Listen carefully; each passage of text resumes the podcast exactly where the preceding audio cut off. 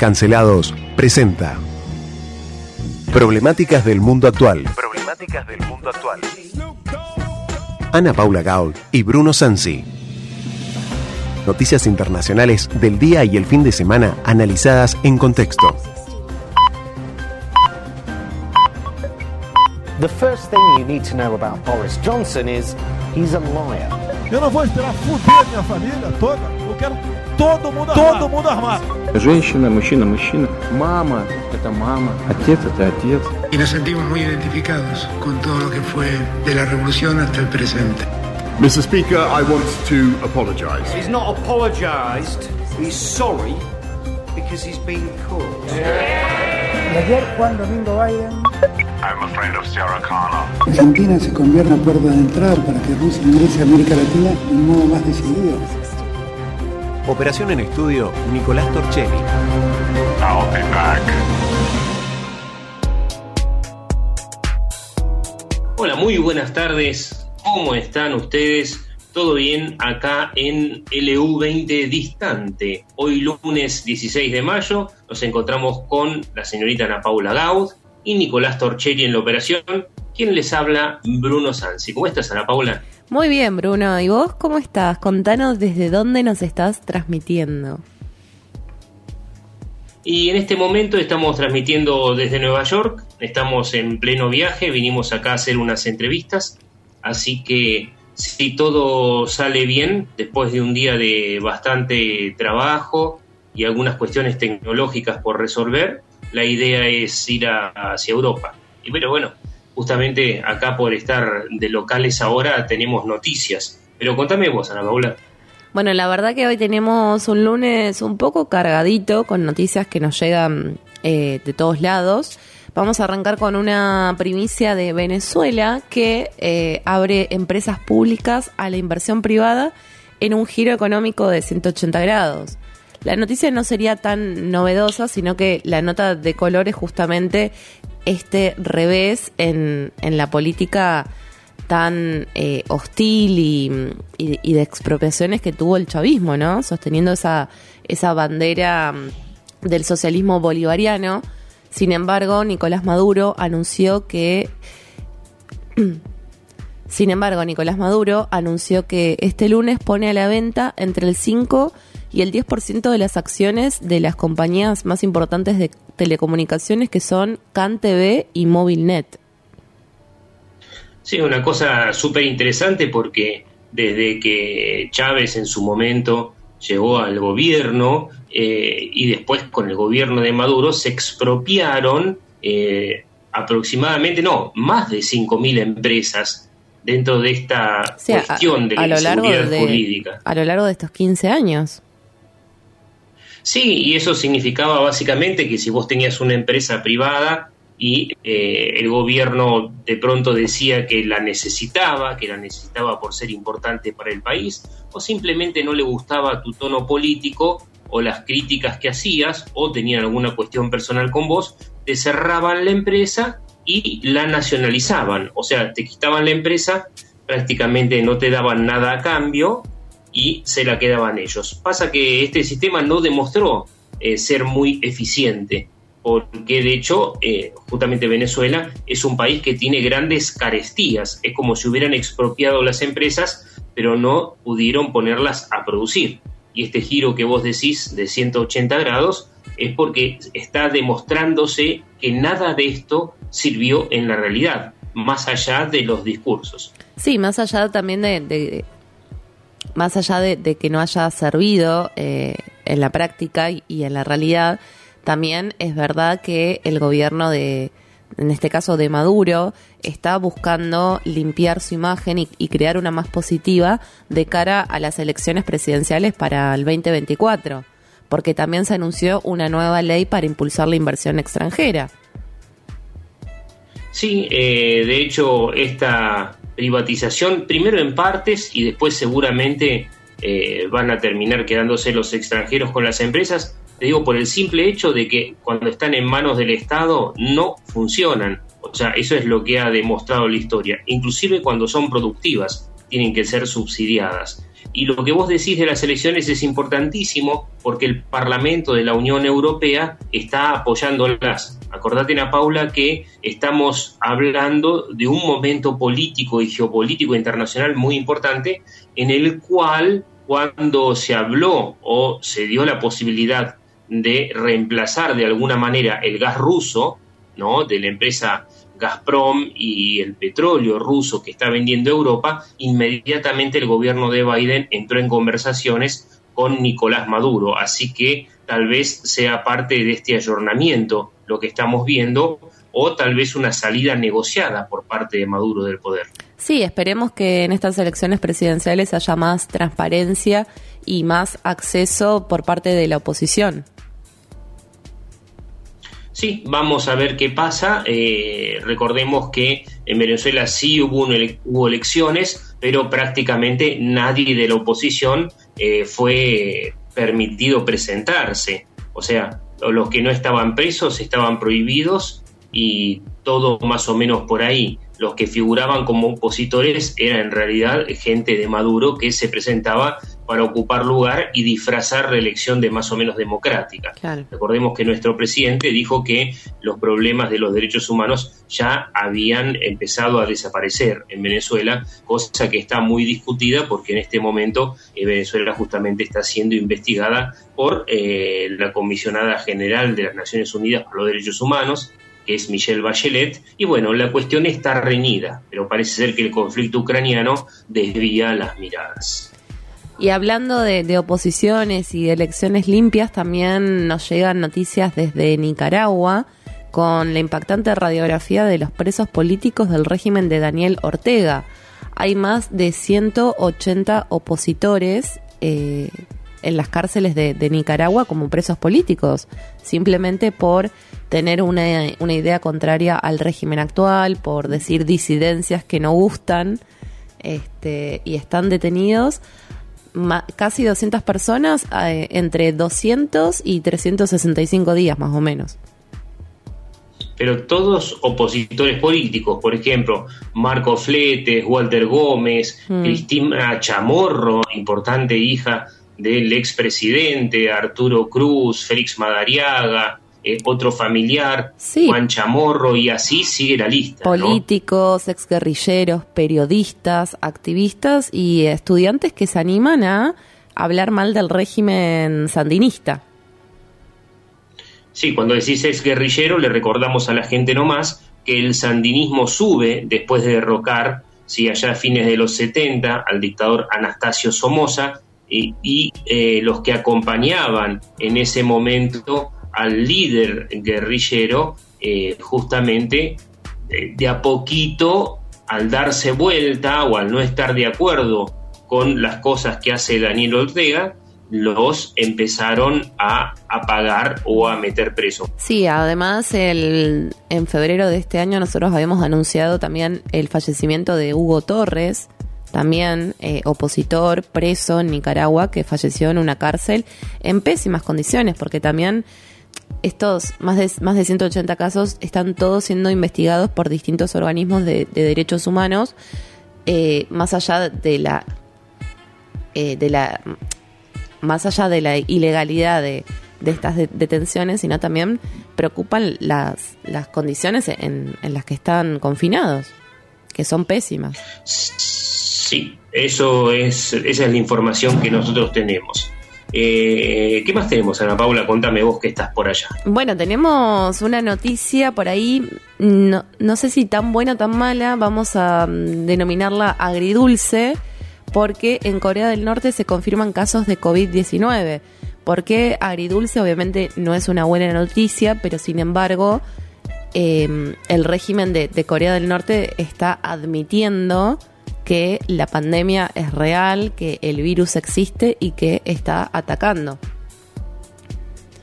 Sí, es una cosa impresionante. Corea del Norte es un país cerrado, cerradísimo, en el cual para nosotros, eh, los que estamos simplemente más allá de la frontera, no importa si somos orientales, occidentales, africanos, blancos, negros o rosas, no tenemos información sobre Corea del Norte, sobre lo que realmente pasa adentro. Es un régimen muy especial el que gobierna ahora es el nieto del que originalmente hizo la revolución con una doctrina, le llaman la doctrina Juche, es una mezcla entre confucianismo eh, y marxismo, o marxismo confuso, diría yo, después de tantos años, este, estaban Kim Jong-il, que era el abuelo, Kim Il-sung, que era el hijo del abuelo, y este señor que está sospechado inclusive de haber eh, matado a su hermano, eh, que murió en circunstancias extrañas en un país árabe,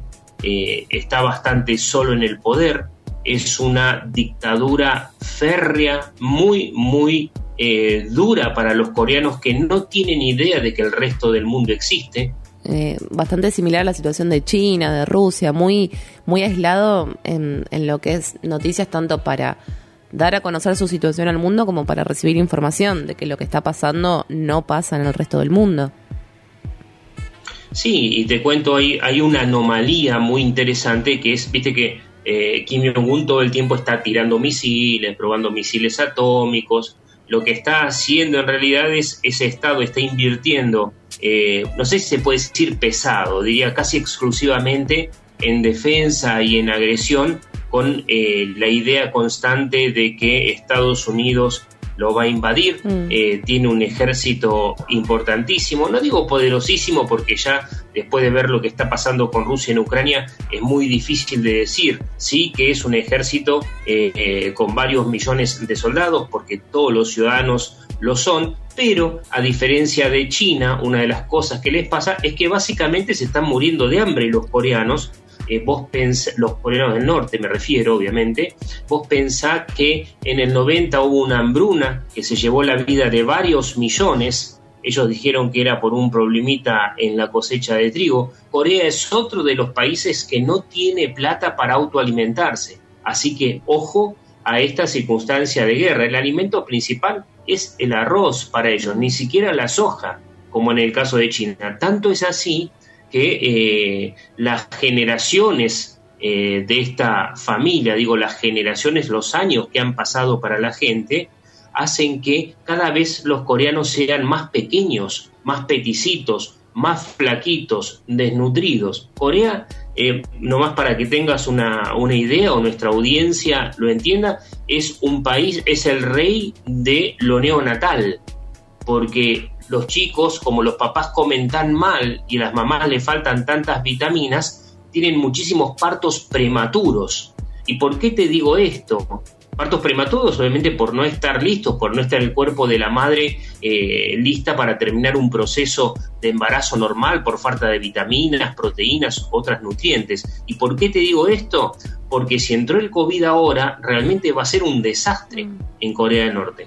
Corea del Norte no. Sí. Sí, no, no, eh, decime vos. No, no, pero termina la idea.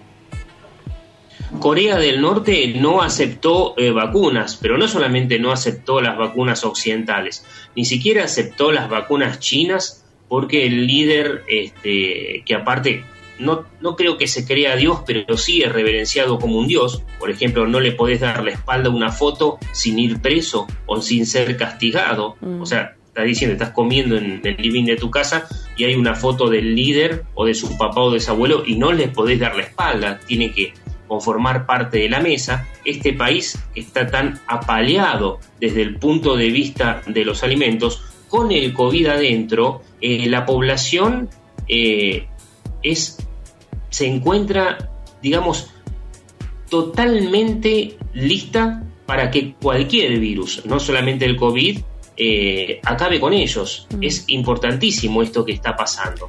Va a tener muchísimas consecuencias y no las sabremos seguramente. Y yo creo que es una situación delicada y, debe ser una situación sanitaria seria para que del gobierno se admita que, finalmente entró, porque también se esperan muchos, muchos cierres de fronteras, muchos confinamientos, a pesar de que la estrategia de COVID-0 en China resultó que no servía, que el encierro y el confinamiento no evitan la, propagación de, este virus, pero también eh, es importante reafirmar esto que vos decías, es un país tan cerrado que ni siquiera acepta eh, ayuda sanitaria a nivel mundial, ni siquiera de sus propios aliados. China se ofreció a, a enviar eh, vacunas que no aceptaron, Estados Unidos también, incluso un vocero de la Casa Blanca eh, acusó públicamente a- al gobierno de, Corea del Norte de dañar a sus propios ciudadanos al negarle el acceso a la ayuda internacional y optar, por ejemplo, por dedicar esos recursos a un programa nuclear, con esta paranoia de, una posible eh, invasión, en vez de, de destinar sus, sus en vez de destinar sus recursos eh, para la investigación, para la protección, para, eh, para comprar estas vacunas, lo hacen para eh, inversión nuclear ante un posible eh, ataque. Sí, y ahora te digo, esto del aumento de las commodities, del petróleo, de la comida, va a sumarle un problema terrible a Corea. Nosotros dijimos que en diferentes países del mundo la hambruna estaba viniendo por el simple hecho de que aumentaron los precios de los alimentos. Pero vos pensás que el aumento de los precios de los alimentos no es una cosa que simplemente se da y es natural. Eh, hay diferentes factores que hacen que justamente el comprar y vender commodities sea un negocio en este momento. Entonces lo que vas a ver vos en el mercado internacional es no solamente mucha compra a futuros, sino vas a ver que se van a esconder granos, eh, se van a vender caros, se va a pensar en esto como un negocio y ahora te cuento a qué me parece que está ligado también, pero eh, los países más pobres que no consiguen alimentarse por sí mismos la van a pasar muy, muy mal. No sé si tenés alguna noticia al respecto de eso. Dijimos que iba a comenzar una nueva serie de revueltas. Sí, y justamente nos llegan noticias desde Irán porque empezaron las protestas por la subida del precio del pan y esas protestas hasta ahora han dejado un saldo de dos muertos hasta el momento. Estas protestas en Irán son también muy importantes porque estamos hablando de otro régimen represivo muy amigo de Argentina. En este caso, recordemos el último pacto con Irán que eh, eh, está siendo o que fue juzgado y está siendo revisado, fue declarado inconstitucional por la Corte Suprema de Justicia Argentina. Eh, este país vive básicamente de lo que exporta, pero es un país muy, muy cerrado. que Esto está prácticamente así desde la década del 70. Es un país donde las mujeres tienen muy pocos derechos y donde los jóvenes están teniendo acceso a ver cómo funciona el resto del mundo. eh, a través del Internet, a través de eh, otras plataformas, y esto va a traer también consecuencias graves para el gobierno. Cuando vos decís que el pan aumentó, estamos diciendo que el pan aumentó desde que comenzó la cuestión de la guerra un 40%, un 40%. Y para la gente más pobre esto es una tragedia, como lo va a ser en Egipto y lo va a ser en diferentes otros países. Y los regímenes autoritarios suelen responder de esta manera, como hicieron los iraníes, con sangre, o sea, le disparan a la gente. Eh, y no es que fue una protesta tranquila, hubo también quema este, de algunos edificios, de algunos autos. Atacaron eh, mezquitas protestas. también. Atacaron mezquitas, en las comisarías también, o sea, no fue una cosa muy pacífica, la gente realmente está estallando. Y la gente está estallando porque la verdad que te venga el precio del pan inflado en un 40% de inflación es una locura, por más que puedas o no puedas pagarlo, porque no solamente es el pan, es la pasta, es la leche, es el combustible también, o sea, es la suba en todo. Obviamente uno dice el pan porque es un alimento universal, básico, pero está subiendo todo y es cada vez más difícil. Sí, y también el petróleo. En Irán hay antecedentes de eh, protestas grandes eh, que se dieron hace varios años solamente por la suba de, los combustibles. Sí, sí.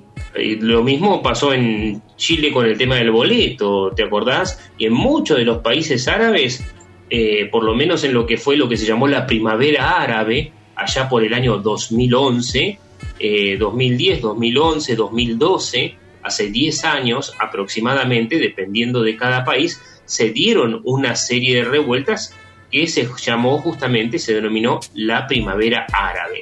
No todas terminaron bien, mayormente no terminaron bien, sí fueron derrocados algunos líderes autoritarios, pero estamos hablando de países donde prácticamente la democracia no existe. Entonces cada vez se pone eh, más pesado para las personas que abogan no solo por comer, sino por ser un poquitito más libres y por poder expresarse. Mm. Bien, y contame, que, ya que estás allá en Nueva York, ¿qué, mm, qué, noticias has visto? ¿Qué, ¿Qué cosa de interés tenés para contarnos?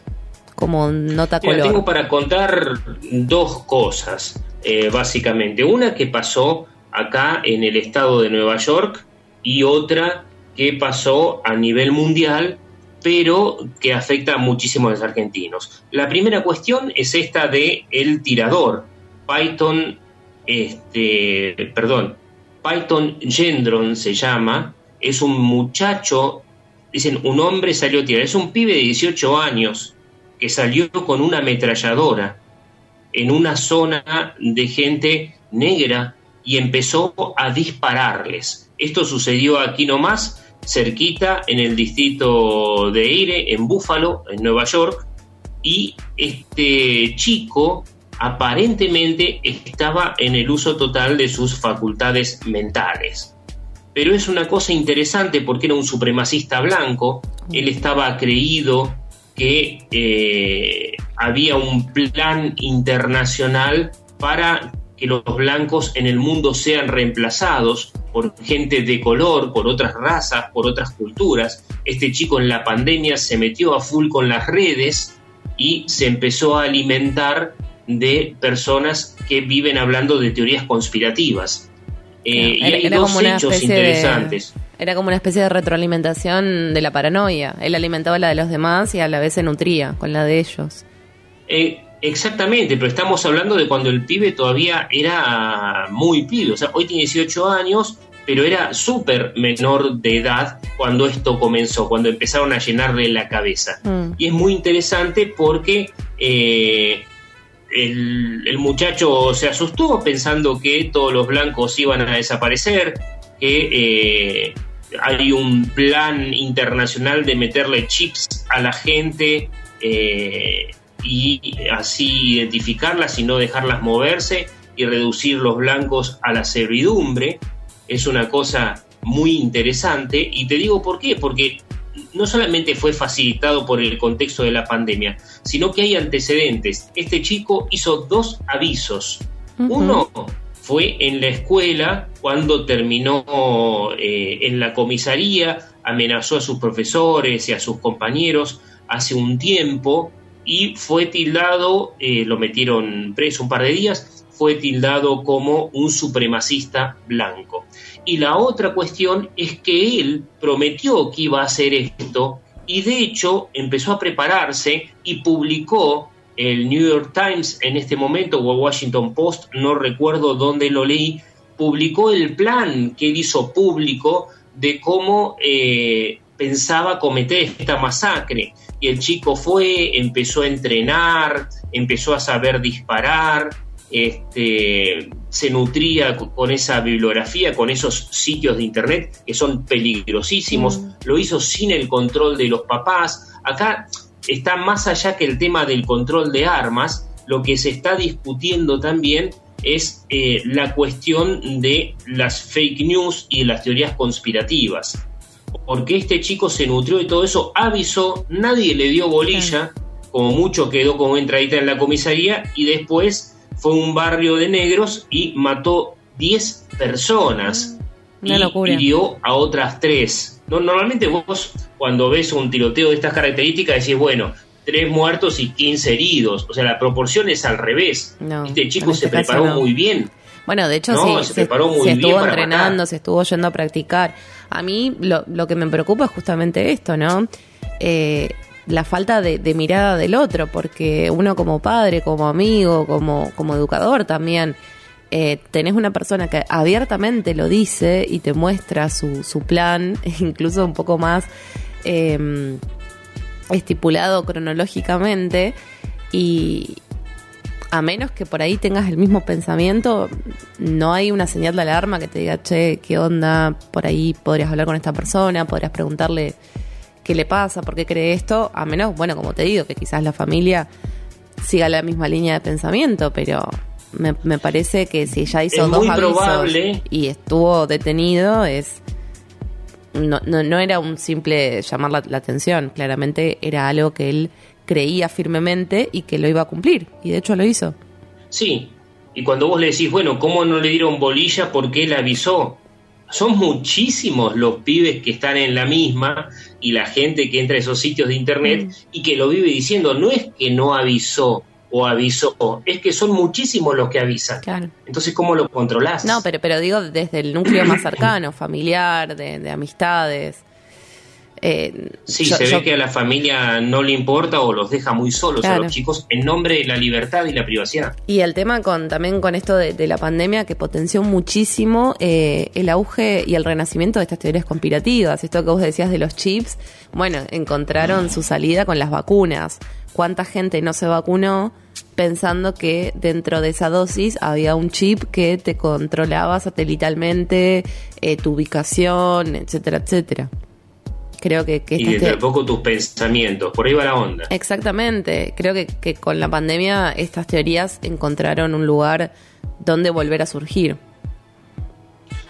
Así es. Así que bueno, y una cosa interesante eh, de Peyton Hendron es que en el estado de Nueva York no existe la pena de muerte, así que se espera que pase sus últimos días en la cárcel eh, eh, Sí, to- de todo. forma muy sólida, digamos. Toda su vida, porque si tiene 18 años, Exactamente. muy Y triste. es mucha la, gente verdad. que mató con alevosía y premeditación, Mm. dicen los fiscales.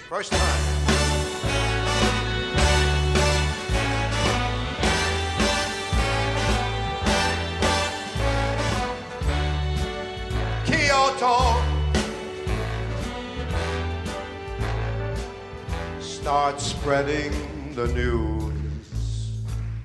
I'm leaving today. I want to be a part of it. New York, New York. These vagabond shoes, they are longing to stray right through the very heart of it. New York, New York.